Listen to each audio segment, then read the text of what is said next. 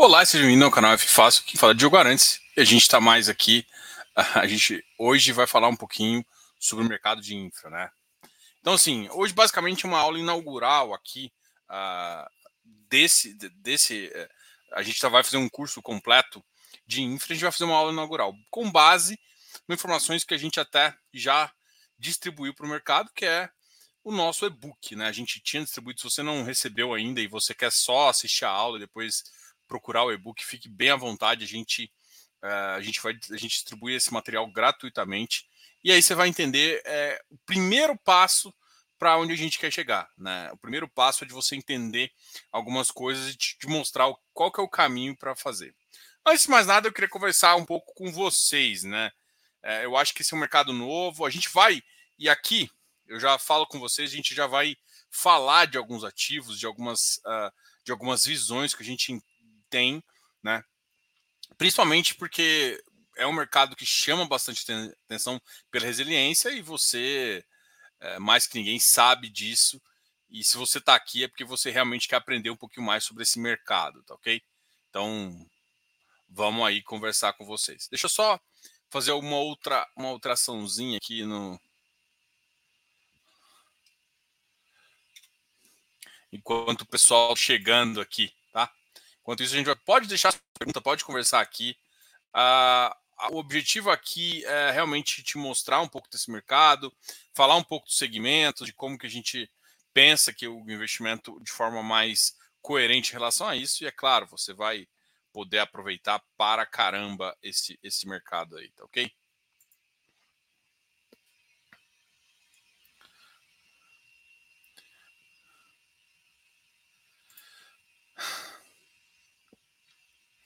Vou tra trabalhar. Pode ir chegando aqui, eu acho que o pessoal está meio tímido ainda. Né? Deixa eu fazer uma alteração aqui.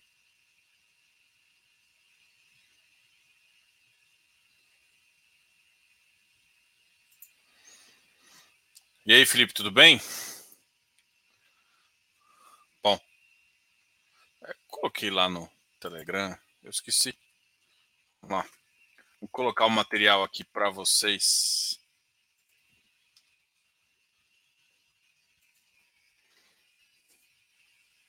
Boa noite, Ângelo.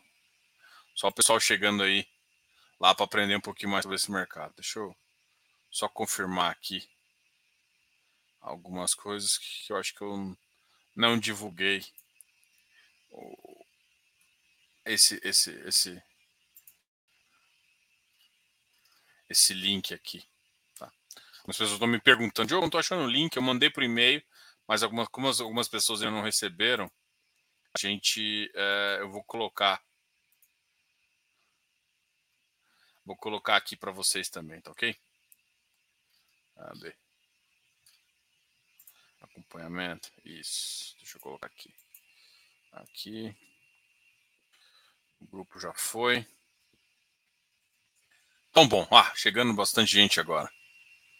Boa noite, Lúcio. Boa noite, Oscar. Boa noite, Caio. Tudo bem, Daniel?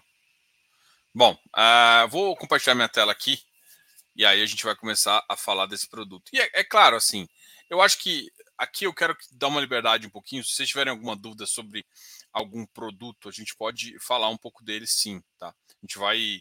Uh, hoje vai ter uma certa liberdade em conversar com vocês e, é claro, falar da, de tudo que está acontecendo aí. Bom, vamos embora.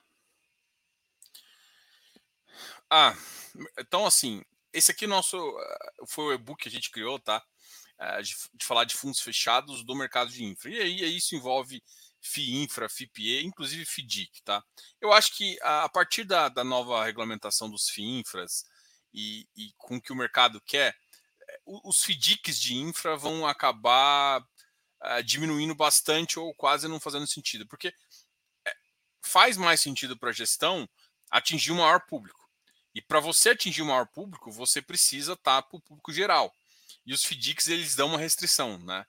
E isso acontece também quando a gente a gente está falando dos FIPS e ES, né? Por exemplo, o FIPE ele obedece uma nova uma nova regulamentação, a gente vai falar um pouco disso, mas ele obedece uma regulamentação também de FIP, e é por isso, né, até em, em termos de classe, Eu acho que o pessoal até não está muito acostumado, porque não tem essa, essa visão, acho, tirando o XPHT, que deixa o pessoal um pouco confuso, mas essa visão de classe não é uma visão muito comum em fundos imobiliários. E a gente vai falar um pouco disso e vai conversar. Mas assim, hoje é o dia para tirar dúvida. Eu deixei aqui fixado no em cima, uh, no final, o curso.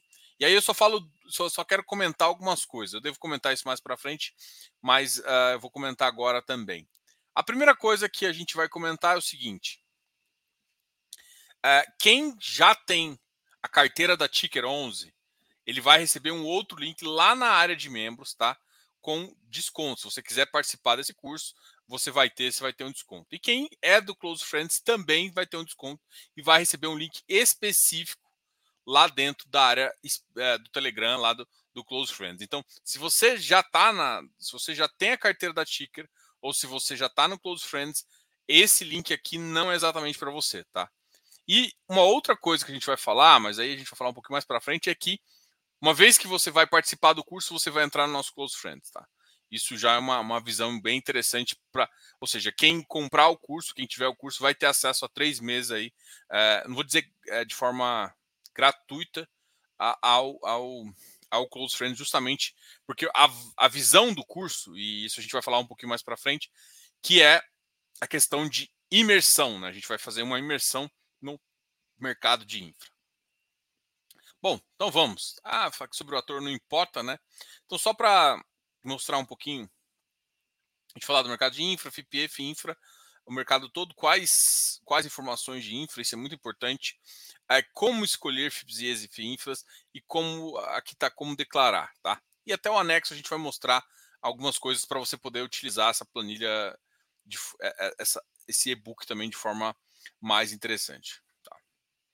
Então, uh, é um mercado novo, é um mercado que a gente vê crescimento cada vez mais. Eu acho que é um mercado que o rendimento tem, uh, tem chamado a atenção. E como o rendimento chama a atenção, a gente sabe que isso vai fazer com que a gente cada vez mais é, tenha um público maior. Tá?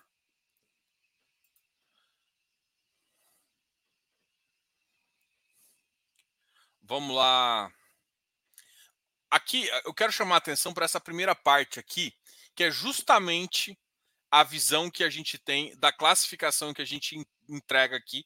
Essa classificação, muita gente chama que todo FIPE é equity e todo FIINFRA é dívida.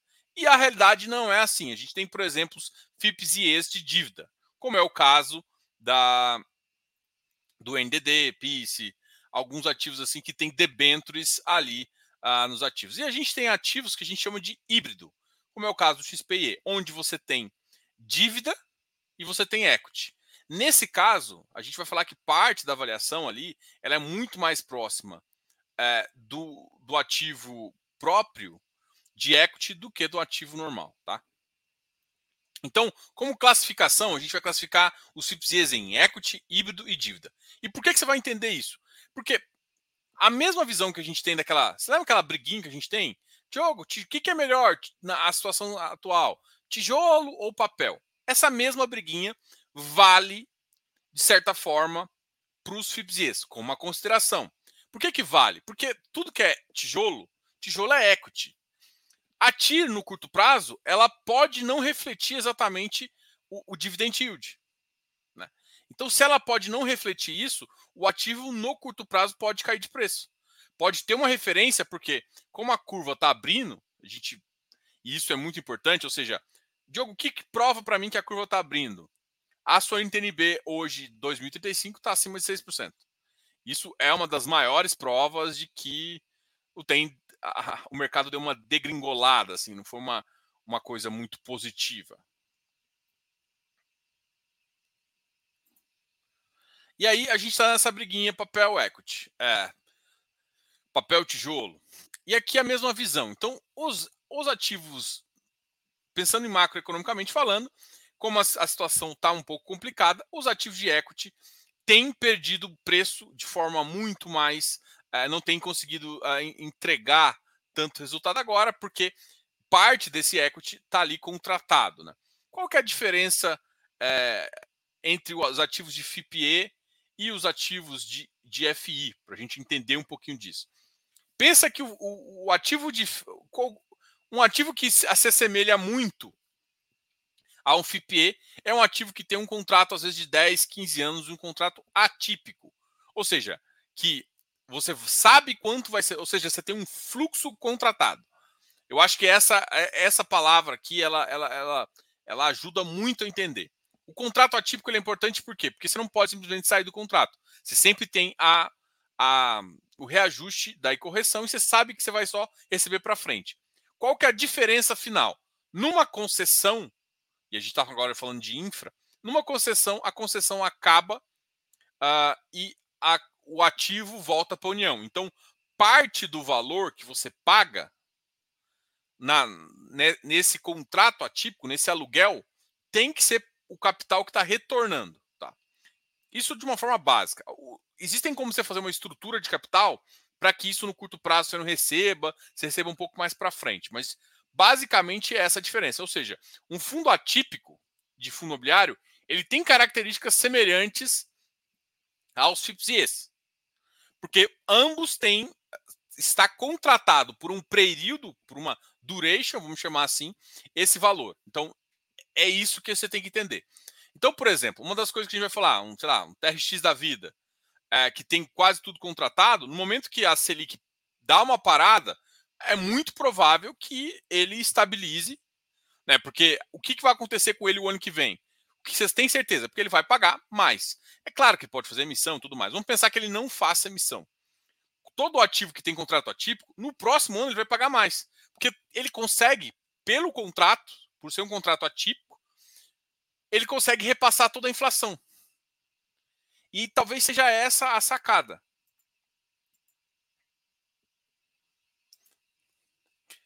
Uh, pode ir fazendo perguntas, tá? A gente vai, fazer, vai conversando um pouquinho aqui e vai, é, e vai respondendo vocês. Então, isso é muito importante. Então, o que, que a gente está falando? No curto prazo, os ativos de equity estão perdendo preço, mas o ano que vem ele já vai ter uma receita maior do que tem hoje.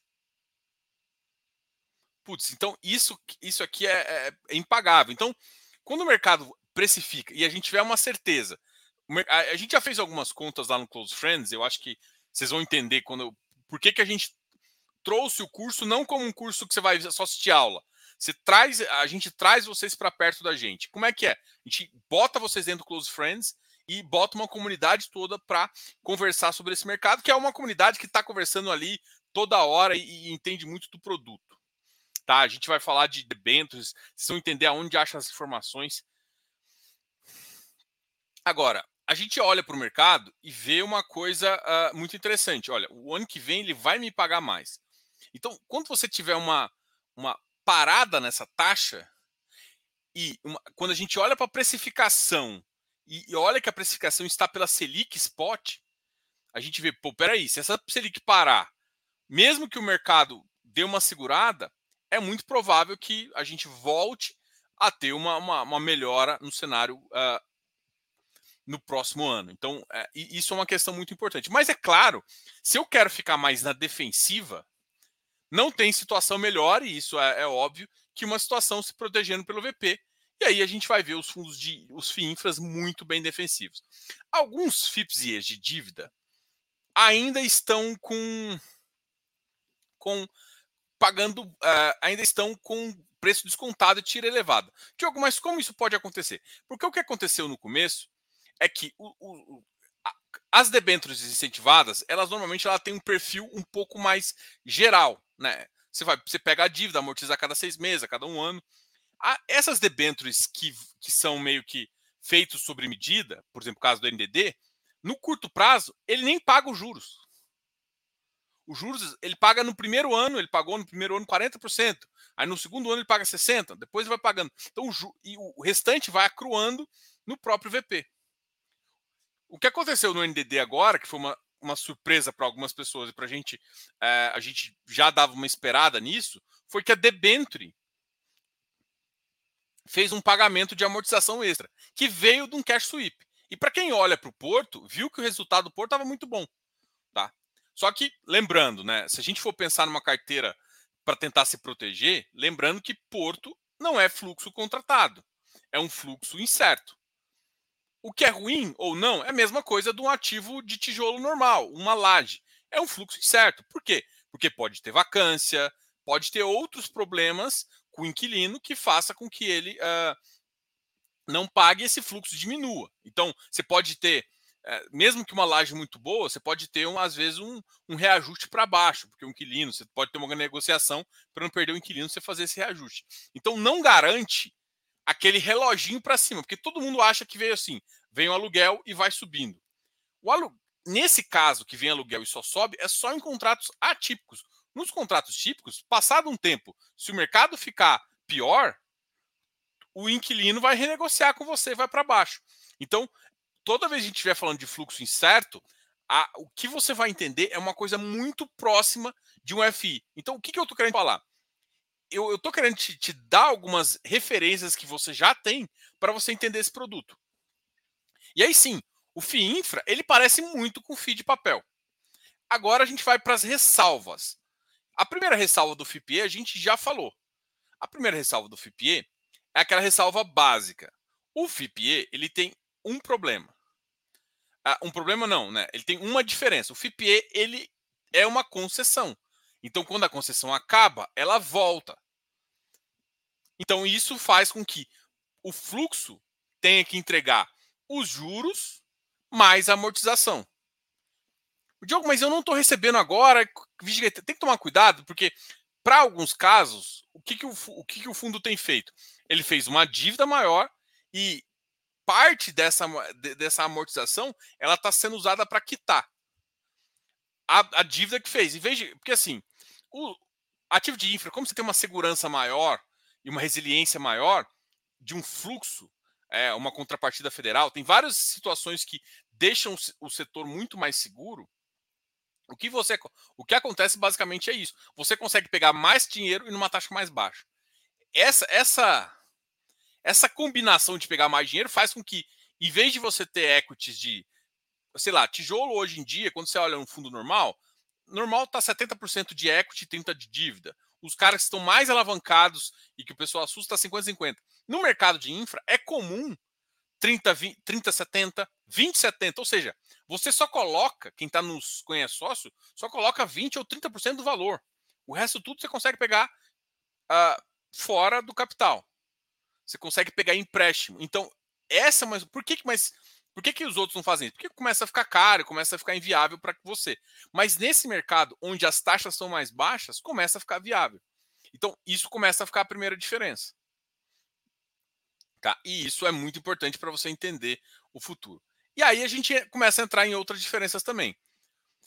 Por ser equity, é, não, é, não existe rendimento propriamente dito. Existe uma distribuição de dividendo. E aí o mercado uh, de. E aí, quando você distribui dividendo para dentro de um fundo, esse valor ele entra no VP. E aí, quando ele vai distribuir para você, ele entra com amortização. Mas existem dois tipos de amortização: amortização de principal e amortização de rendimento. Então, isso você tem que entender também. Isso vai acontecer com todos os fundos, sim.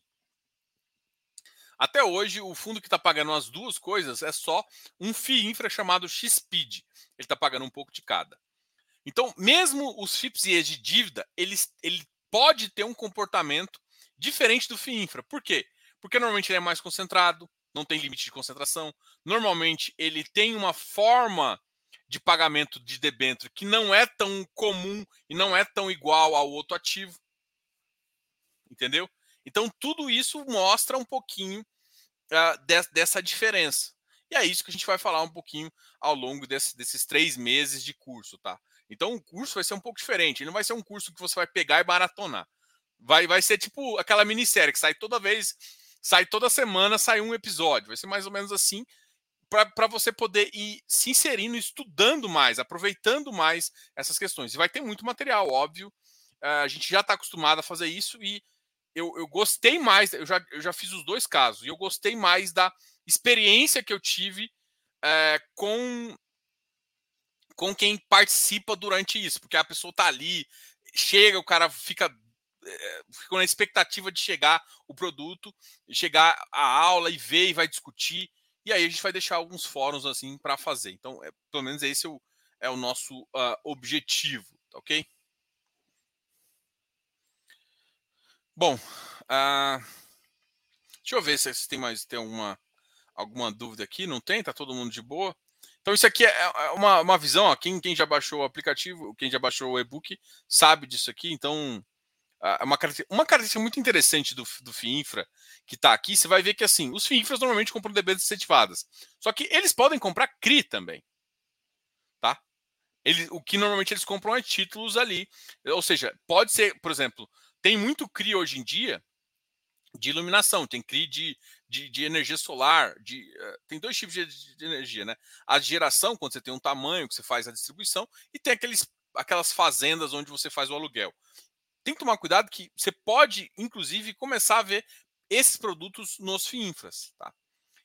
Os FIINFRAs depois, a gente vai. Aqui é uma forma bem simplificada de falar. Mas na verdade, o FIINFRA não é um FIINFRA puro, né? É um FIC FIINFRA. É como se fosse um FOF.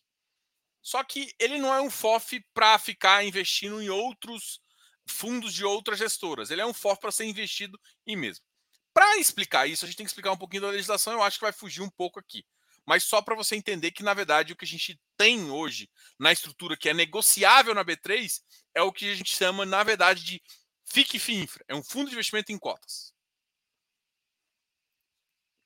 Diogo, é mais fácil pegar o relatório dos FINFRAs? Na verdade, hoje em dia é muito, é muito fácil você pegar qualquer relatório. Eu vou até parar aqui, vou levar lá para o final aqui, no anexo. E você vai ver o seguinte. Aqui, o anexo. Se você for clicar aqui, ó, você, você consegue pegar quase todos os relatórios. Olha, e aqui tem, ó, CPTI da Capitânia. Olha, não tá. Eu, eu, mas isso aqui tá pegando, viu? Se você clicar lá no link oficial, você vai conseguir. Então aqui você consegue pegar todos os links. Então, assim, é mais fácil? Não. Hoje em dia você tem todos os links. E uma outra. Aqui, cadê a planilha do. Vou mostrar aqui também. Aqui, tem uma planilha lá na, na, no Infra em Foco do Telegram do Jacir, que é inclusive um dos um, um dos. A, a, gente, a, na verdade, o curso. A, a, gente, quem montou o curso, né? Só para explicar um pouquinho. Quem montou foi eu, Eleu. Eu e Eleu, a gente está no FIFAS e o Jacir. Então, nós três somos os, ou seja, os monitores, quem vai ficar lá dando essa, as informações para vocês e tirando as dúvidas vai ser a gente, tá? Então, assim, parte das informações, inclusive, estão aqui. Eu, eu, gosto, cara, eu uso muito a planilha do Jacir até para fazer consultoria. O cara vai querendo saber, porque aqui tem todos os links, tem as informações, ele atualiza lá. E é uma planilha aí, gratuita ainda. O Jacir faz esse belo de um trabalho aqui para gente, entendeu? Então, eu não acho que é mais fácil pegar de um de outro. A grande questão é o seguinte: tem informações no relatório gerencial dos. Quando a gente vê alguns FIPS e ES, os relatórios é, gerenciais às vezes não diz muito. Por quê? Porque, não sei se vocês verem, a, vocês trabalham com ação, quando você olha a ação, a, só muda muita coisa a cada três meses, que é justamente esse balanço. Então, tem a, a, os relatórios trimestrais, por exemplo, de um BDIV, de um outro ativo, às vezes carrega muito mais informação do que a mudança uh, mensal no dia a dia. É claro que às vezes tem intercorrência, e é claro que é importante você acompanhar essas intercorrências, mas como forma geral de resultado, não muda muito de um mês para o outro. Por quê? Porque você está lidando com uma empresa ali embaixo. Diferentemente quando você está falando de, de, um, de, de, uma outra situação, entendeu? Então, é, essa é uma visão que a gente acha bem importante também, tá?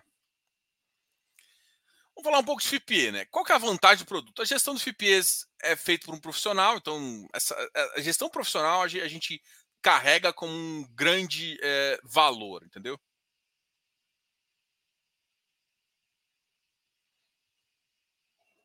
Depois eu vou responder vocês, espera um minutinho. É, o investidor participa do crescimento dos negócios das companhias em carteiras independentes. Aqui a questão é o seguinte: aqui você a vantagem do FIP é você, você consegue acessar um produto, uma empresa que você não acessaria. Ou seja, beleza, eu quero investir em transmissão. Cara, você tem a Lupar, você tem Taesa, você tem Transmissões Paulistas, você tem essas empresas e tirando outras que tem também. Mas e se você quiser, não, eu quero ter uma, sei lá, uma outra linha de transmissão. Muitas dessas empresas você não tem acesso, porque elas são de capital fechado. Então, uma das vantagens de investir em FIPE é que você tem a mesma segurança em fazendo isso. E outra, às vezes você quer só você só quer o fluxo dessa desse FIPE. Então, a vantagem do FIPE é que você não está correndo risco de governança, você não está correndo risco de do ativo, uh, você não está correndo risco de, de, de, construção. Entendeu? Então, tudo isso eu acho que é um pouco benéfico para quem quer fluxo. Então, o FIPE, para mim, se você quer eh, definir a diferença entre FIP e FIPE, é que o FIP pode. É, é private equity puro. O FIPE é um private equity, mas destinado a fluxo. Foi assim que ele foi concebido. Ou seja, uh, normalmente o que acontece, vamos vou citar um caso da Perfim, por exemplo. A Perfim fez um fundo que ganhou leilão junto com a Lupar, fez um private equity de construção com todo o risco e depois que terminou isso, vendeu para outro fundo. Por quê? Porque aqui o cara ganha uma TIR maior, mas está correndo um risco de licenciamento, um risco muito maior. E depois ele diminui o risco. Se você for olhar a, a, a Lupar em si, ela está em todo o processo. Porque ela quer correr esse risco para ganhar mais e depois ela quer pegar esse valor aqui e jogar para os acionistas, que é para pagar bons dividendos. Então, a, a, as ações, ela corre todo o risco, além de correr risco de leilão, de correr risco de várias coisas. E, e, você, quando entra no FIPE, você entra com uma taxa travada. Se, o, se a operacional dela for aquele, aquela linha de transmissão, você não corre risco de leilão. Não sei se você viu, teve um leilão recentemente, o, a, a semana passada, e teve descontos aí realmente importantes, né? Algumas empresas até perderam preço porque o desconto que ela teve que entrar foi grande. Então, uh, você não está correndo esse risco quando você está. Só que você também não está correndo risco do crescimento. Você não pega a primeira parte, onde você tem uh, um ganho de capital maior também, tá? Então, essa é a vantagem e as desvantagens de você entrar num produto como o FIPE. Ele foi desenhado para renda. Tá? Isso é muito importante, foi desenhado. FIPS e ES buscam investimento com alto potencial de retorno, o que resulta em oportunidades de ganhos relevantes. Permite a participação em diferentes investimentos com redução de risco global da carteira. E é claro, qual que você está falando? Quando a gente está falando de FIPE, de FIP, pô, você vai ter que colocar 5, 10 milhões ali, você pega um FIPE que você pode negociar na bolsa a 100 reais. Então essa diversificação te ajuda também. E a classificação que a gente falou, os equities investem através das SPS, holdings, ou a, a, ou a participação acionária direta. Híbrido é que tem um pouco de equity e dívida, e dívida é quando você investe através de debênture. O FIPE tem que ter uma característica. A gente sempre fala. É, o FIPE ele tem que ter uma característica de. Uh, de uh, de uh, controle. Né? De alguma forma, pode ser por acordo acionário ou por. Porque, por exemplo, uma debenture, cara, imagina, o cara da dívida, ele não manda nada na empresa. Você concorda? É um fato, tá? Ou seja, uma dívida do BNDES, ele não manda no Malupar, ele não manda em várias outras. Não manda, ele não tem, ele tem a dívida e tudo mais. Só que o que acontece? Você faz uma debenture, e aí o cotista compra, e aí, através da, da, da, da de como é feita a debenture, você coloca lá que a, ó, a cada, sei lá, mil, mil debêntures, mil dívidas, ele tem assentos ou voto uh, no, no, conselho. Então ele consegue entender o que está acontecendo lá na, na, companhia. Então, mesmo que não seja por uma ação direta, ou seja, ele não tem uma ação direta da empresa, as debêntures ela tem que garantir que ele tem algum tipo de controle.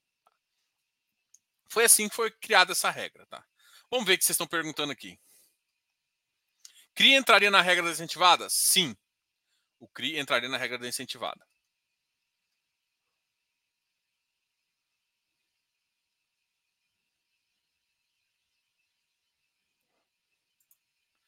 Ah, boa noite, Diogo. Ah, existe alguma projeção dos FINFRAs para daqui? Projeção de caixa? Projeção de quê? De, de, de crescimento? Cara, projeção de crescimento, hoje a gente acha que é um produto que vai crescer muito. Eu acho que as debentures, A gente viu alguns problemas em debêntures, teve uma debênture, um problema em CRI também. Quando, todo, quando o mercado começa a sofrer é, por conta de assembleia, essas coisas que quando você toma um ativo direto, ou um CRI, ou um CRA, ou uma debênture, você começa a sofrer isso, o mercado corre para boas gestoras que vão ah, fazer essa gestão e que conseguem maiores taxas, né? Esse tempo atrás a gente estava fazendo um comentário do qual que é a taxa que chega para o mercado de um ativo e qual que é a, a, mesma taxa, mais ou menos, que o, o gestor topa, porque ele está. Porque uma coisa é, é. Porque ele às vezes não precisa do distribuidor. Ou. Entendeu? O cheque do cara já é 40 milhões, é 100 milhões.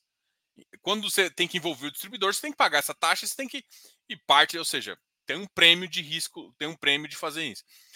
São fundos que uh, os FIINFRAs têm durations boas, você, vai, você tem durations aí de 8 anos, 6 anos, um CPTI da vida, um CADIF da vida, tem uma, uma, uma duration longa, então são ativos que vão uh, se dar muito bem, principalmente se a gente pensar que a tendência do mercado é uma, uma, uma recuperação, uh, uma recuperação como um todo de um equity, e a tendência é que a taxa de juros baixe. E aí o que acontece é um fenômeno que a gente chama de fechamento da curva. No fechamento da curva, o VP sobe. E aí o que, acontece com os ativos? Provavelmente vai ter uma valorização. Como já se gera um resultado positivo, a gestão ela pode decidir em distribuir esse resultado a mais ou deixar cruado no próprio VP para conseguir investir mais na frente. Então, é, os FIINFRAs, e aí já, já entrando um pouco nesse produto, não tem a obrigação igual aos fundos imobiliários. A obrigação, os fundos imobiliários de CRI, por exemplo, tem obrigação semestralmente de distribuição de no mínimo 95%. O que a gente vê hoje é que os FIIs de CRI estão distribuindo em termos de 98% a 100%. Enquanto às vezes a gente. E isso tem acontecido também com os FIINFRAs, tá? Só que os FIINFRAs, eles não seguem uma regra caixa, eles não precisam receber. Eles seguem uma regra contábil, que é a mesma dos fundos abertos. Então, por exemplo, é, teve, a, teve, teve debênture que só gerou uma, um aumento do VP, mas ainda não pagou, o fundo, se tiver uma gestão boa de caixa, consegue pagar.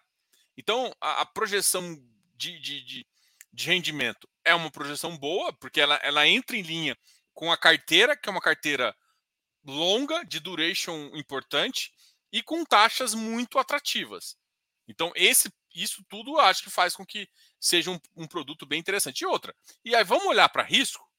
Hoje eu vejo o risco high grade de um ativo de FII versus um, um risco high grade de um ativo de FII infra. O FII infra está conseguindo repassar muito melhor. Não a inflação de fato, com certeza está, mas é por conta de sistema caixa e competência.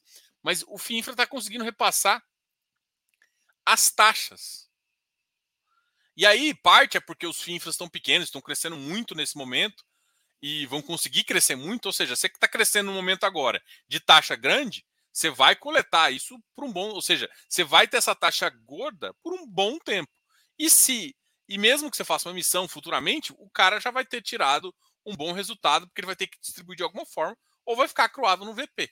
E aí o preço deve subir acompanhando o VP. A, a desvantagem ainda é que o nível de negociação ainda está baixo até alguém perguntou aqui, né? Mas a gente vê ativos já negociando com mais de um milhão. Então tem, tem ativos como CPTI, como juro, que já estão negociando acima de 700 mil. Né? O XPID negocia entre 800 e 1 milhão, 1 milhão e 200. Então você tem vários ativos aqui que estão numa faixa de negociação bem importante e, e, e que chama atenção também. Isso é muito importante. Né? Você pode entrar no, no, nas páginas dos fundos, essas páginas que a gente citou aqui abaixo, e assinar lá para você receber nos relatórios e informações. Ah, seria correto dizer que os FIINFRA são para ganho mais curto e o FIPE é mais para longo? Cara, de certa forma não está errado. Eu não acho que é a melhor a consideração Mas é uma, um fato. Porque é o seguinte: agora, o que está acontecendo agora? A, as taxas estão elevadas. Como o FIINFRA paga taxa, competência, ele consegue pagar muito agora. Então, em termos de, de resultado agora, ele consegue te contribuir muito agora para o resultado. Enquanto o FIPE, ele, ele só consegue distribuir à medida do. Não é só ele querer distribuir, ele te, recebe e ele tem que pagar aquela dívida que eu falei, né? Porque ele tem uma, uma estrutura de capital mais pesada. E essa estrutura de capital mais pesada, ela vai diminuindo o peso. Ou seja, a dívida vai diminuindo. E é, é por isso que ele consegue pagar mais. Então, ou seja, no longo prazo, você falou certo, o FIPE vai pagando mais, e isso é uma tendência muito grande de subir preço. Enquanto o FIINFRA, no curto prazo, faz isso.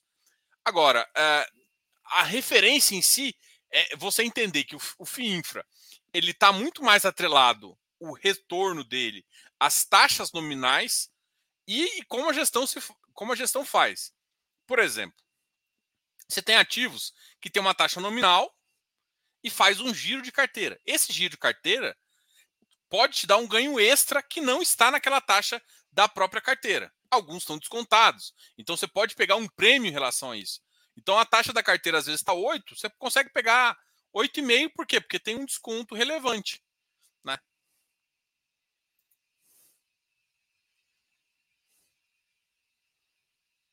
Como é a liquidez uh, dos FIINFRAs hoje? Cara, os, a maioria dos FIINFRAs, a gente, a gente que acompanha o índice, até o índice que a gente criou, justamente para ver o mercado, a maioria dos ativos estão acima de 300 mil.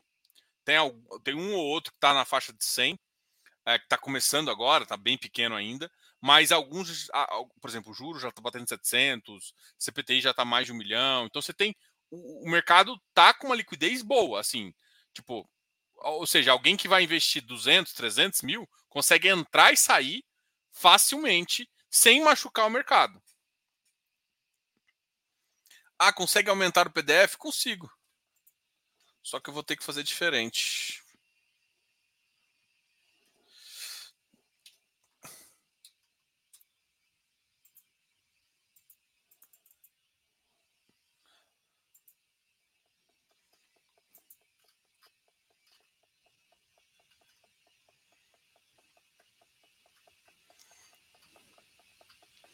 Falar dos FINFRAs aqui, peraí.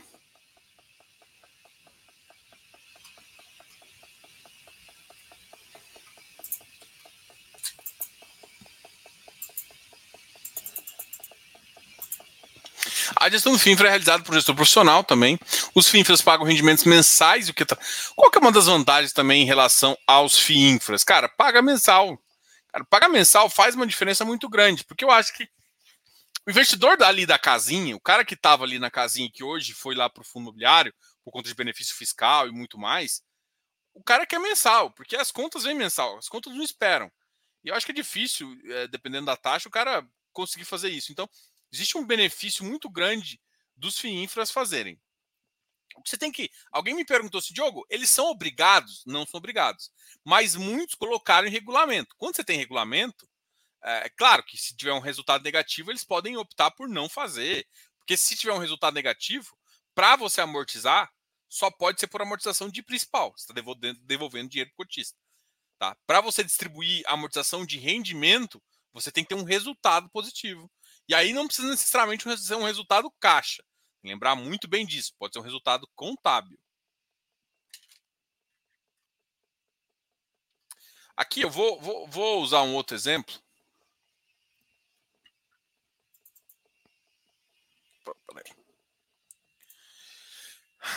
Que é uma, uma visão que a gente gosta bastante, né? Acho que Greenfield Brownfield não faz muitas as concessões, como é que é? Aqui é de TIR, tá? Eu queria falar isso aqui. Setores, né? Setores talvez seja uma das coisas que a gente acha que é mais importante uma avaliação de vocês. Setor de energia. Uh, hoje o setor de energia está um dos setores que o mercado. Por exemplo, olha pelas debêntures. As debêntures de energia é que o mercado paga menos taxa. Porque é um setor que já passou por, por Dilmas, já passou por questões é, que tentaram mudar um pouco do regulamento e não conseguiram. Né? Então você tem uma resiliência maior. Saneamento, por exemplo, é um, é um setor que recentemente teve um. vai ter um grande investimento, mas legalmente ainda não passou pela mesma prova que a energia passou.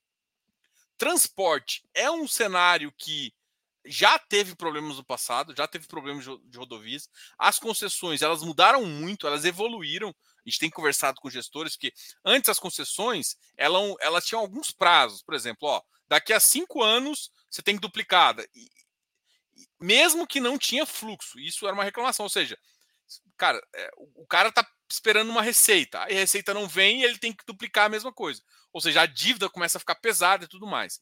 Esse, então, esse transporte é uma, uma, preocupação que a gente tem, né? Portos, logísticos, isso, isso, isso é uma coisa em estradas muito importante. E, ou seja, a, a, as, as estradas começaram a cada vez ficar mais. Uh, as concessões ficaram um pouco melhores. Só que assim, vem Covid, né? O Covid ele mudou um pouco a referência. Né? Isso, por exemplo, até quem, quem tem uma parte que é de metrô, né? Tem uma, uma debênture muito famosa, muito famosa em vários que é de um metrô. O metrô que com certeza estava dando resultados excelentes, mas que durante a pandemia, pô, você não precisa sair de casa, uh, como é que fica o transporte público? Como é que fica uh, os metrôs, as estradas? Você diminui o fluxo. Diminui o fluxo é mais rendimento. Só que você tem que lembrar, né? O cara emitiu uma debênture para fazer isso. Se o resultado dele não vier, como é que ele vai pagar a debênture? Hum. Então, uh, esse, alguns setores são setores que a gente observa mais, como está a estrutura, como é que está o fluxo, como é que está a, a, a, o, até o que o pessoal chama de governance, como é que está a empresa que está gerindo aquele negócio. Tem até uma movimentação muito famosa hoje, eu acho que saiu ontem, a Itaúsa informou que está comprando parte da CCR. Então, o que, que eu quero falar com isso? Os grandes players estão se movimentando para onde tem taxa, onde tem valor ainda, que é. E, e, e assim, a, infraestrutura ela é muito resiliente em época de crise. Porque você com, consegue contratar taxas muito grandes. E a infraestrutura ela, ela, tende a crescer no país, né? E aí tem irrigação, saneamento, aqui vai muito. Aqui vai. Aqui é uma coisa que a gente gosta muito, né? Em termos de risco, né? A gente vê debêntures de infraestrutura com risco baixíssimo, então os FIINFRAs tendem a acumular esse risco aqui, só que você tem que sempre ficar muito próximo. Olha, olha a comparação entre FII e. Assim, a, a, qual, por que, qual a diferença entre o FIPE e FIINFRA? Tem que lembrar, né? Os dois são renda variáveis e tal. A vantagem do FIPE é porque o FIPE, a maioria dos FIPEs são de fluxos contratados. Então, desde que você não tenha problema operacional, o risco realmente é menor. Os FIINFRAs, a maioria, vamos lá, LARS, que seria a grande maioria, LOG, você tem são, são fundos de contratos típicos. Então, você, em dados cenários econômicos cíclicos, se o cenário continuar ruim, você pode ter perda de fluxo, né? São fluxos incertos. Então, gera um pouquinho mais de risco. Uh, e tirando, aí entra em benefício fiscal, que o FIPE e o FIINFRA têm benefício completo, tanto na, no rendimento quanto na, na, na renda. Tá? Aqui é falar um pouco. Isso que eu acho que eu vou deixar para trás. É, a questão, isso aqui a gente comentou na amortização, e eu quero comentar sobre isso aqui. Ó. Que eu acho que é o que o mercado está pecando, né? Que talvez seja até a pergunta que fizeram lá na frente. É por que, que os FIINFRAs, todo mundo fala, olha, por que FIINFRA é bom no curto prazo e o FIPE lá? Porque o FIPE ele vai aumentar com o tempo o, o dividend yield. Só que o que importa na hora de fazer o investimento não é só o dividend yield, é toda a TIR do negócio. E é isso que o pessoal não está acostumando a olhar. Então, quando a gente fala, isso inclusive, gente, isso é um erro, inclusive, para investimentos de imobiliários. Imobili investimento imobiliário também deveria ser avaliado a TIR.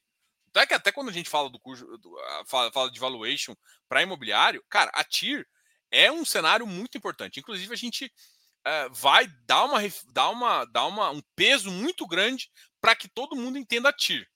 TIR é uma coisa que todo mundo tem que estar tá aí no sangue. Aí eu vou voltar aqui, que tem uma, uma figura que a gente gosta muito, a gente até colocou uh, aqui no, no, no, relatório, que é essa figura aqui. Tá? Aqui.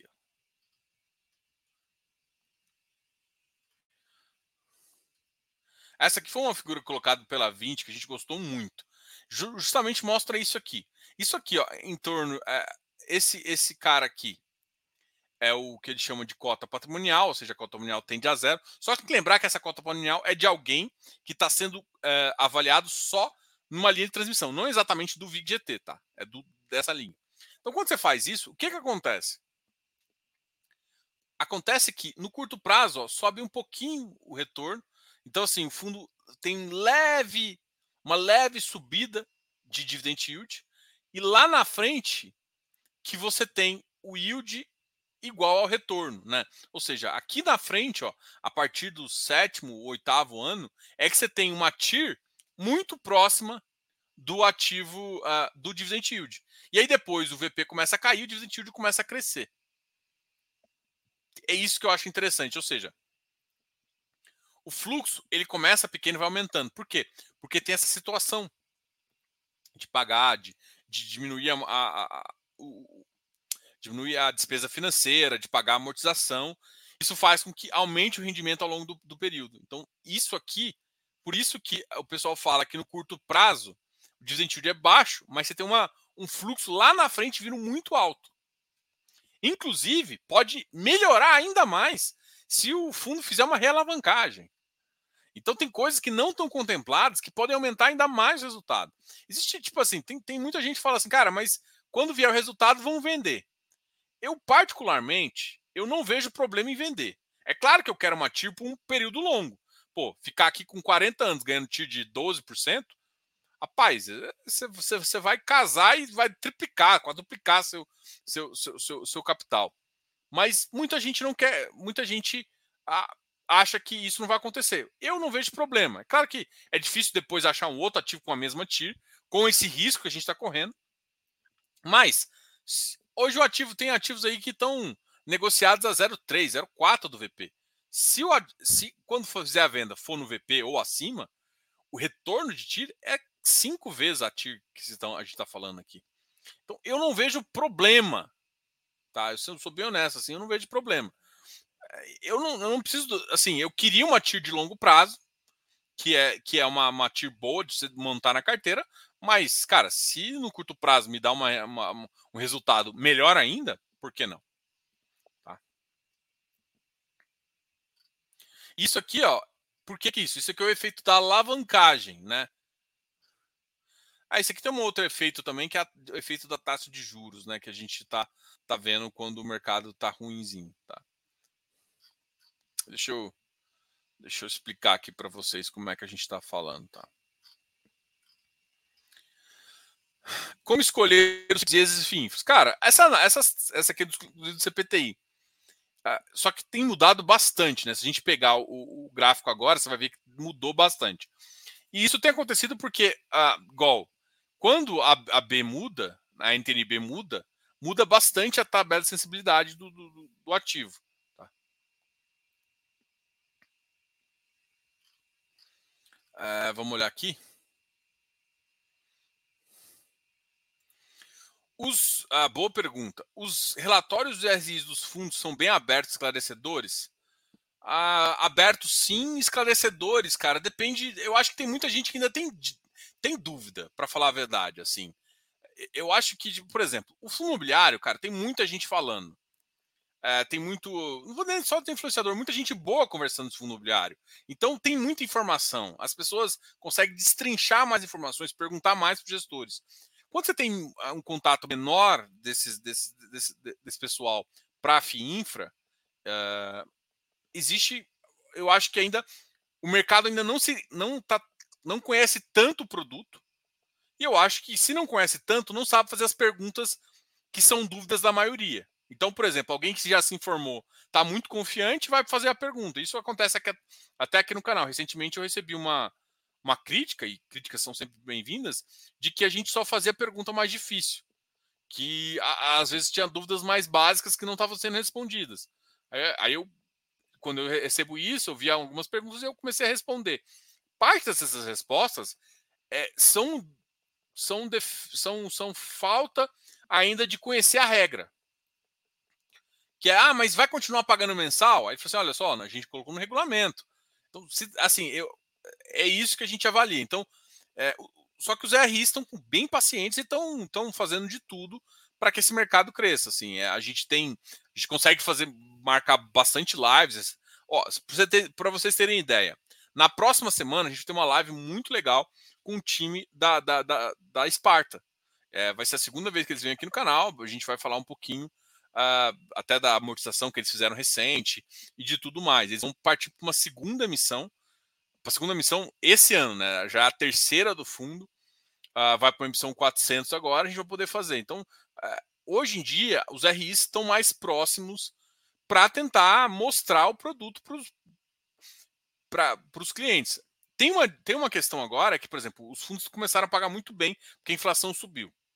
Artificialmente ela vai cair. Então a gente vai vendo o impacto que isso vai gerar. Mas os FIINFRAs têm taxas muito boas e vão conseguir manter um pagamento interessante aí. Tá? Então, uh, e isso é uma boa, uma boa visão, uma boa prova uh, do, do próprio produto. São muitos os fundos com prazo determinado. ó, todos os, todos os FII infras, falando de FII infra, todos são com prazo indeterminado.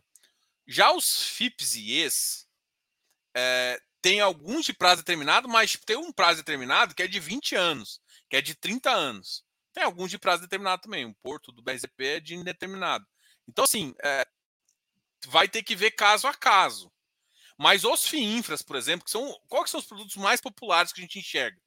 que eu acho que a gente vai ver mais o público falando e mais o público comprando. São os FIINFRAs.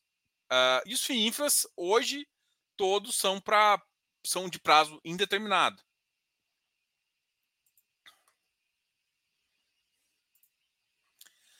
O risco do NFP é tão maior assim que estão travando para investidor comum? Na verdade, não, não é bem isso. Aí, voltando, exatamente isso é legal de perguntar.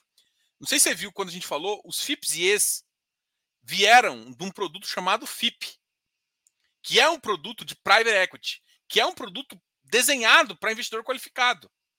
Então, a questão foi, o FIPE foi um foi pegou as regulamentações do, do, do, do FIP e pegou o final, né? Pegou uma parte, ou seja, é um private equity de um ativo que paga renda. Então, esse mix que, eu, que a gente chama de FIPE.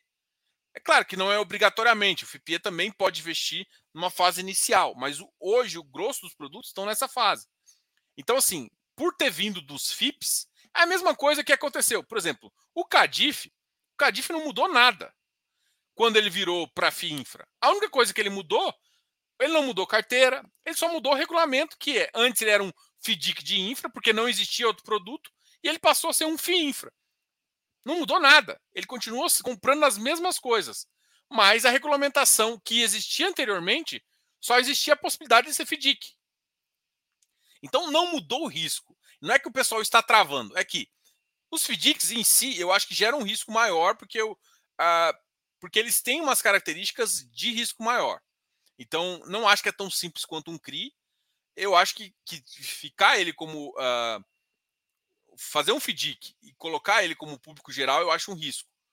Mas, ao mesmo tempo, tem FDICs como de, de, de debêntures incentivadas que ele podia ser para investidor, pessoa física.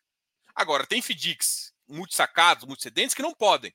Essa mesma regra é para FIP. Então, tem FIPS, igual o FIPE, que é um private equity de, um, de uma transmissão que você já sabe o, período da concessão toda, você já sabe a RAP, só tem que ver a operação. Cara, risco aqui é baixíssimo.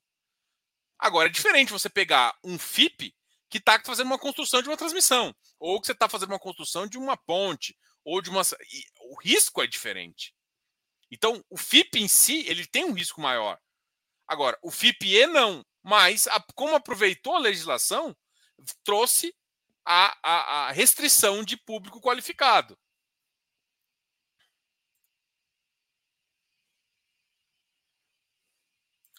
Como você consegue a planilha do Jacir? Jacir, aqui, ó. Uma das coisas aqui que a gente colocou é. Aqui a gente é, um, a gente é junto. Vai estar tá lá no, no, curso, mas também aqui, ó, se você for olhar, tem um Telegram. No Telegram do Jacir tem essas informações. Deixa eu ver, vou colocar aqui.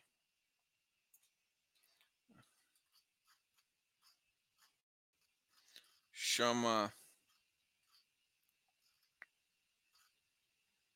Aqui, ó, esse Telegram aqui, ó, vou até... Se você clicar nesse Telegram aqui, ó, até cliquei, né? Não era para ter clicado, mas foi agora.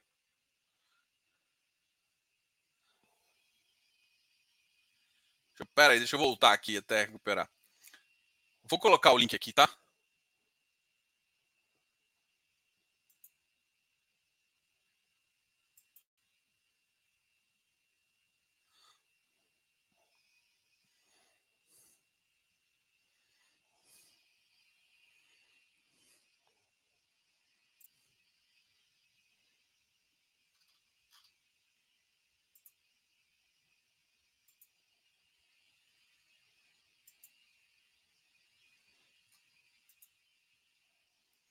Bom, pessoal, aqui a gente conseguiu falar um pouquinho do produto. É, eu, eu, eu, queria falar um pouquinho de alguns ativos, tá? Até para vocês terem uma noção final. Eu coloquei aqui para vocês a, a, a, para uma carteira com objetivo previdenciário, então FIPE teria, teriam prioridade sobre os FIIs e FIINFRAs, correto? Filipe, eu acho que não. Eu acho que você teria que fazer uma combinação de tudo. Porque o que, que eu quero numa carteira previdenciária? Eu quero uma receita de longo prazo, mas o FIPE tem um risco sim do cara daqui a três anos. Por exemplo, o mercado. Imagina, um VGT paga uma, tá, tá com uma taxa aí de IPCA mais 15 quase. Existe uma grande chance de alguém chegar e oferecer IPCA mais 7, IPCA mais 8, que é uma baita de uma. Ou seja, esses ativos normalmente eram negociados em IPCA mais 7. Cara, o cara oferece PCA mais 8 e leva o produto. Se, se existe esse risco, é, não é bom você colocar tudo lá, porque senão você vai chegar um momento que você tem uma carteira previdenciária que o cara volta todo o seu capital para você, você tem que achar um novo investimento. Então, é, o, que, que, eu fa o que, que eu acho que, como, como carteira previdenciária? É usar tudo. É usar um pouco de FIPE, um pouco de FII. E aí, é a mesma coisa. FIPE e FII Infra, ele tem a mesma visão assim, um equity e outro uh, papel. O papel te entrega mais o indexador que ele está, ou inflação, ou CDI. Então, no curto prazo, esse cara entrega muito se, se o mercado dá uma descolada. Então é importante, às vezes, você ter esses caras, quando o mercado dá uma descolada, eles sofrem menos, a sua carteira sofre menos e você recebe. Então, como, como forma geral de montar a carteira, eu não, não, não acho que tem que pre, preferir um ativo ou outro eu acho que tem que fazer uma momento, um, um, mix que você acha interessante, né? Isso é o objetivo do, do, curso, inclusive falar assim, ó, qual que é o mix que você deve fazer? Você tem que entender as características de cada ativo para você poder, de fato, fazer. Ó, a gente vai falar agora uh, do curso em si. O que, que vai acontecer? A gente está abrindo o curso. Esse curso aqui vai continuar a explicação que a gente está fazendo aqui. Eu vou focar agora nos últimos 10 minutos em falar um pouquinho é, do curso, mas vou falar um pouquinho de alguns ativos, né? Justamente para a gente ter uma. Pra vocês saírem daqui, mesmo que você. É a primeira aula e a última que você vai assistir, não tem problema. Mas você vai sair com alguns ativos, com alguns com algumas visões sobre alguns ativos que eu acho que é, que é importante você ter. Tá? Uh, mas, além disso, uma coisa que é muito importante que eu falei aqui no começo, eu quero repetir agora. Ah, se você faz parte do Close Friends. A gente deixou aqui um link no YouTube, a gente vai deixar aqui embaixo também, na descrição do vídeo, tá? O, o, valor do curso é 400 reais, dividido em 12 vezes, tá? Então, é, para quem quer saber o valor do curso, já está disponível para comprar, tá? É, a, a, gente vai mandar os e-mails também, se alguém quiser receber por e-mail. Mas se você já for, já tiver a carteira da Ticker, é, a gente vai colocar lá dentro da área de membros da Ticker esse curso, tá? Então esse curso vai ficar, não vai ser um curso que vai ficar, ah, Diogo, eu vou, ah, semana que vem eu compro. Não. O curso hoje a gente vai fazer, a gente está abrindo e ah, daqui a sete dias a gente para de vender, tá? Justamente porque qual que é o objetivo aqui? A gente vai formar uma turma e essa turma a gente vai carregar, não é para entrar novas pessoas e tudo mais. Então a gente vai sempre tentar uh, carregar, mostrar, porque o, o curso é uma, a gente chama de imersão. Então não vai ser só o curso. Por isso que vai ter Close Friends junto, vai ter. Você vai ficar gratuitamente no, no Close Friends por três meses, vai ter informações sobre carteira, vai ter várias coisas para você uh, já conseguir investir e ter contato com esse produto que eu acho que faz muito sentido você ter. Tá? Se você tem a carteira, você vai ganhar um desconto. Se você está no Close Friends, você vai ganhar um desconto. E os links vão ser enviados lá. Então, se você está nesses dois grupos, não compra aqui. Tá? Se você não tá, você vai comprar, vai comprar e você vai poder participar e conhecer toda essa, essa, essa visão aqui, tá ok? A gente vai. A parte do curso ele vai focar um pouquinho em te explicar é, questão de TIR, questões é, legais de cada produto, que eu acho que muita gente está com dúvida, justamente para você entender maior ou melhor o risco e os benefícios. Entender também possíveis ganhos de capital, possíveis é, modificações que a gente pode fazer na carteira, entendeu? E, e, no final a gente chega e fala assim: olha, o ideal é fazer um, é montar uma carteira nesse estilo, né? Então, basicamente é, é essa que a gente traz como visão de fazer. Eu queria falar muito do CPTI, né? O CPTI é um ativo que a gente acha bem interessante, né? Tem o Juro 11 também, que a gente, a gente gosta de conversar sobre ele, só que o Juro 11 a gente vai trazer, como vai trazer o gestor na semana que vem, eu vou, vou hoje eu vou falar do CPTI. Vou até entrar no site dele, né, para mostrar um pouquinho para vocês. A gente conversou com o gestor também um, um, atrás, o CPTI anunciou agora o fim da, da emissão dele, né? Se você for olhar, hoje o secundário deu uma caída maior, inclusive abaixo do que ele estava. Ficou alguma dúvida sobre o, o, o, curso ou sobre os valores, sobre essas questões? Se ficar alguma coisa nesse sentido, pode me falar. A gente deixou o link aqui uh, preso para a gente uh, ter essa visão, tá ok?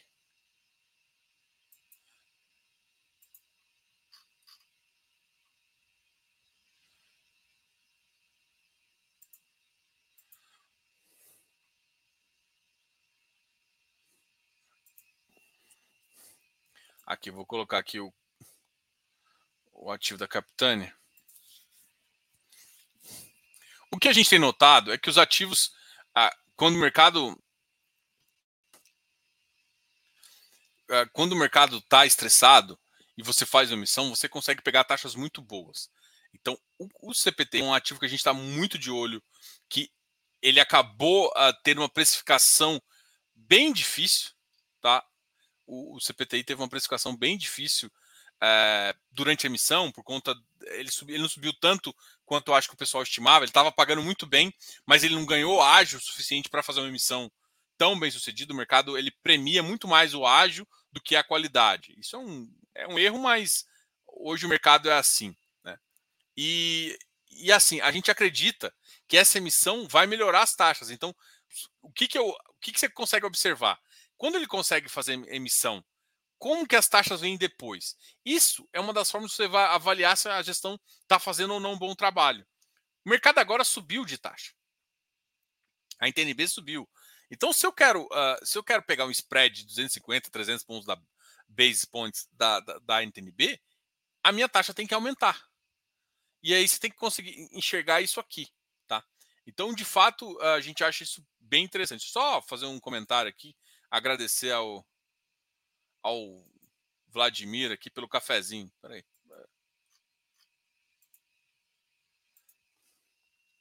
Ó, cafezinho muito bem-vindo aí para a aula aqui.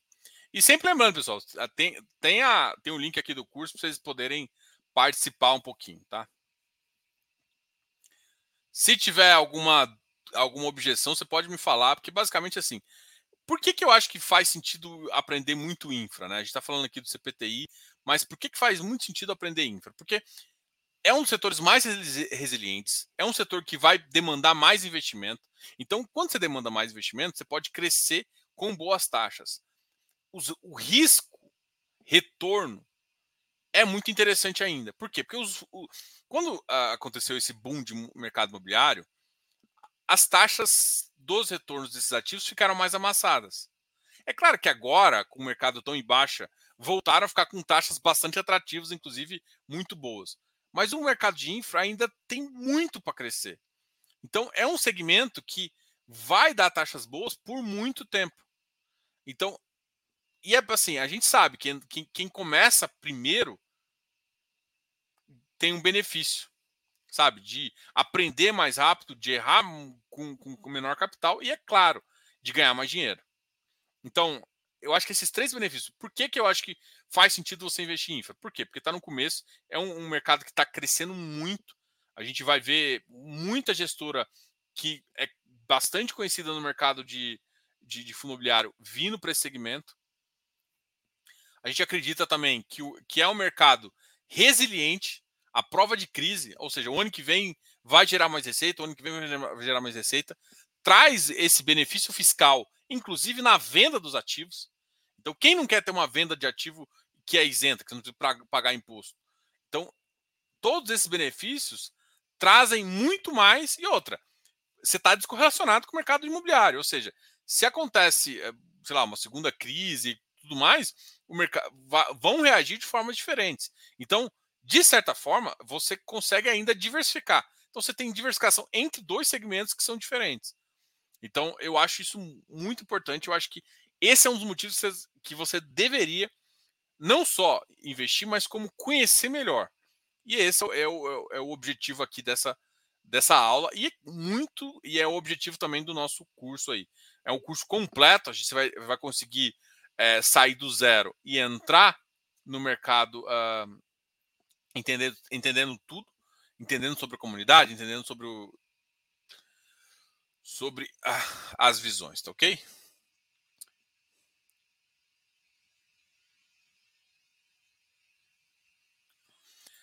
É, Diogo, para fazer declaração de imposto de renda, é mais fácil a FII ou FIINFRA? Cara, estão muito parecidos, tá? Mas eu vou dizer que talvez o, o FII, o FIP, o FII, o FII, você tem que ficar marcando quanto você está vendendo e depois declarar. O FIINFRA também você tem que fazer isso para poder declarar também, tá? Pelo menos declarar ganho de capital. Cara, eu acho que ambos são quase iguais. Talvez o FIFA for um pouco mais fácil, porque ele é mais isento, né? Então, se você não. Eu acho que o FIFA é um pouquinho mais fácil. Mas assim, é pouquíssima coisa. Porque você também tem que marcar quanto você está ganhando de rendimento para você poder declarar na sua, sua receita. Então, é, a diferença é muito pequena.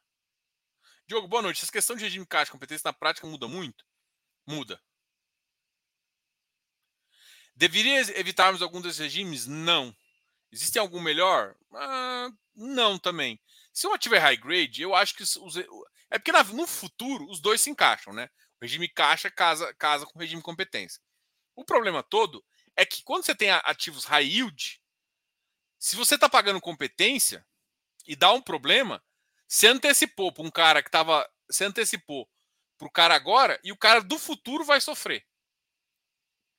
Quando você tem ativos high grade, high grade que é a maioria desses casos, não muda muito.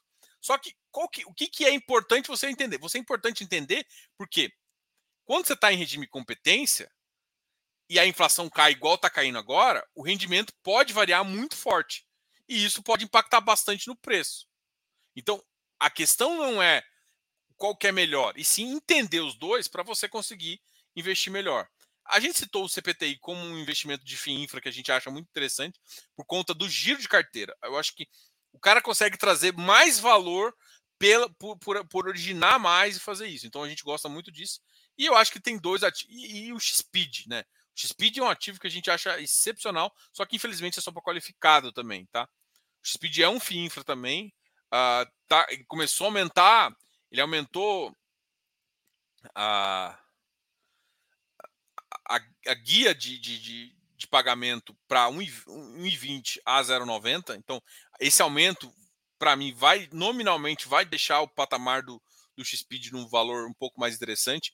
Não, é, não foi uma coisa só pontual, ele é um ativo que ele consegue consistentemente pagar pelos próximos 3, 4 meses esse valor mais elevado.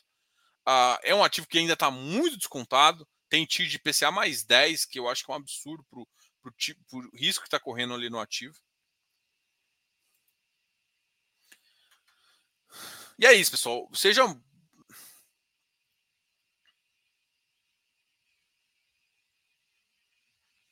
Ah, para ter uma noção, é muito boa.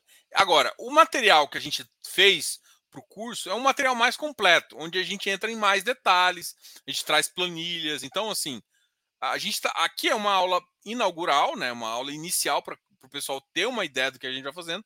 Mas, por exemplo, na primeira aula do curso, a gente começa a entrar nos detalhes das regras e de modificação. Por exemplo, aquela pergunta que foi: por que, que o FIPE é porque tem muito risco? Não. você vai entender que o FIPE é, tem, tem essa questão uh, de, de, qualificado porque ele herdou do, dos FIPS essa condição. Entendeu? Então, isso é muito importante para você entender. Tem risco, não tem? E fala assim, ah, por que, que o FIP teve? Cara, mas o FIP está correndo esse, esse, esse risco. O FIP não está correndo tanto risco, igual isso. Por quê? Porque já está um produto um pouco mais maduro. Então, eu acho que. Por isso que eu acho que a gente vai, vai ter logo uma liberação dos FIPs e para um público um pouco mais. Uh, um público geral, assim. Talvez não todos os FIPs podem ser liberados, mas eu acho que a grande maioria você consegue.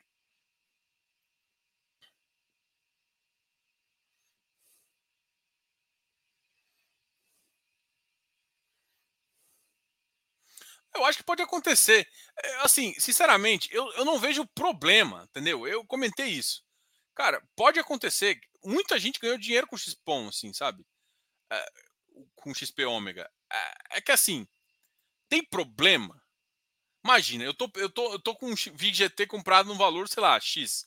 E de repente o cara vai pro VP. Cara, no VP ele vai te dar uma tiro muito, muito alta.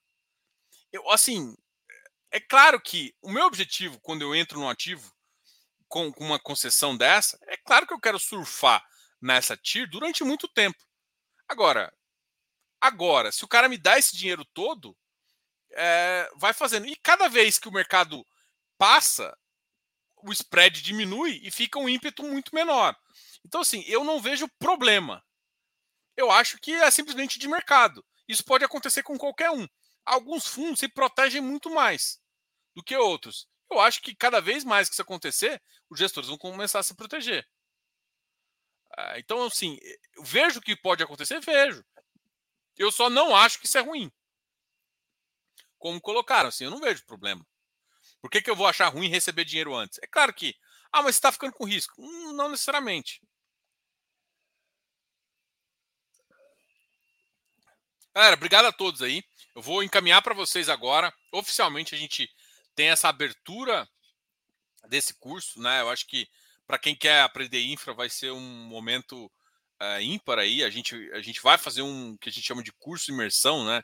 Que você vai ficar três meses uh, inseridos aqui nesse mercado de infra com a gente, uh, vendo live, vendo um monte de, de, de, de aulas para você cada vez aprender mais e também sendo guiado por algumas informações mais direcionadas para você para te ajudar a escolher melhores produtos, a saber de saber de, de teto de ativo. E depois você vai aprender a calcular, entender de fluxo, fluxo de casa contado, falar um pouco de valuation, falar um pouquinho das diferenças e de como uh, entrar aqui, tá ok? Quero agradecer demais a presença de todo mundo que esteve aqui. A gente, uh, a gente vai continuar isso aqui no curso, então se você tiver alguma pergunta sobre isso, o valor é 400 reais, pode dividir até em 12 vezes. A plataforma é o Hotmart, então a gente explica lá como é que vocês vão usar, dúvidas e tudo mais. E enquanto isso, a gente continua por aqui, tá ok?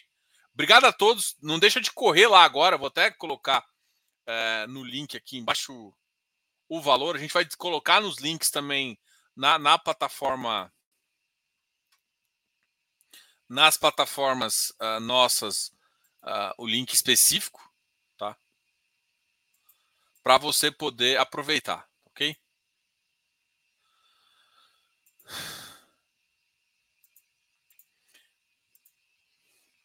Vou colocar aqui o link de novo, só um minutinho.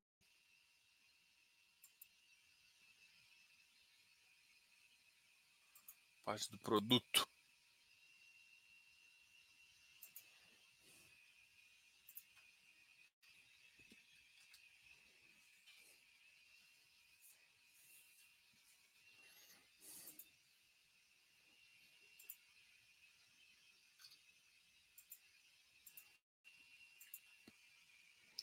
É, FINFRA é, é uma forma mais fácil para a pessoa física. Exatamente. Eu acho que essa, essa é a função aqui, Oscar. Eu acho que você pegou a, a, a, o que é a alma. Eu vejo muita gente com carteira de debentures que não olha, o cara só olha na taxa. Então eu tenho, eu já tive alguns clientes que não foram bem sucedidos com debentures. Eu acho que debenture é um produto mais complexo do que uh, o mercado é, o mercado coloca, né? Então, se é um produto mais complexo, você tem que ter um segundo olhar.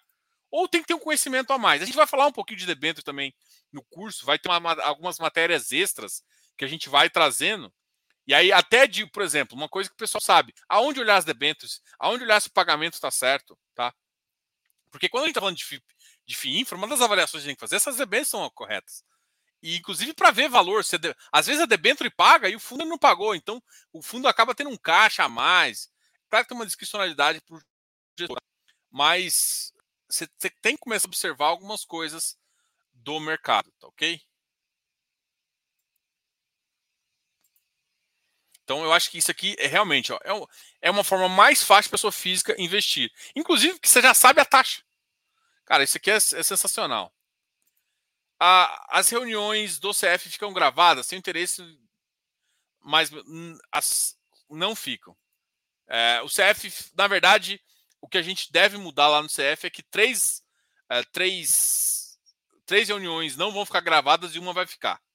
Inclusive, deve ser pelo YouTube essa reunião. Só que com link fechado. Não vai ser público. Que a gente pode ter um pouquinho mais de liberdade aí. Tá? Então sejam muito bem-vindos ao, ao, ao, ao FIFácil.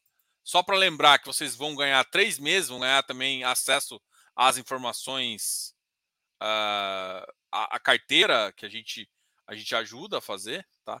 Então você vai ter acesso à carteira, vai ter acesso ao Close Friends durante três meses. E além disso, vai ter o curso e o cronograma lá do curso. Vai ser um curso que vai, vai ser dado uh, a cada. Sai um, sai um episódio, vamos dizer assim, né? Sai um episódio à medida que isso vai acontecendo. Deixa eu colocar aqui. Galera, obrigado a todos aí. Já foi. Eu acho que tiver alguma. Agora, as, as, as nossas.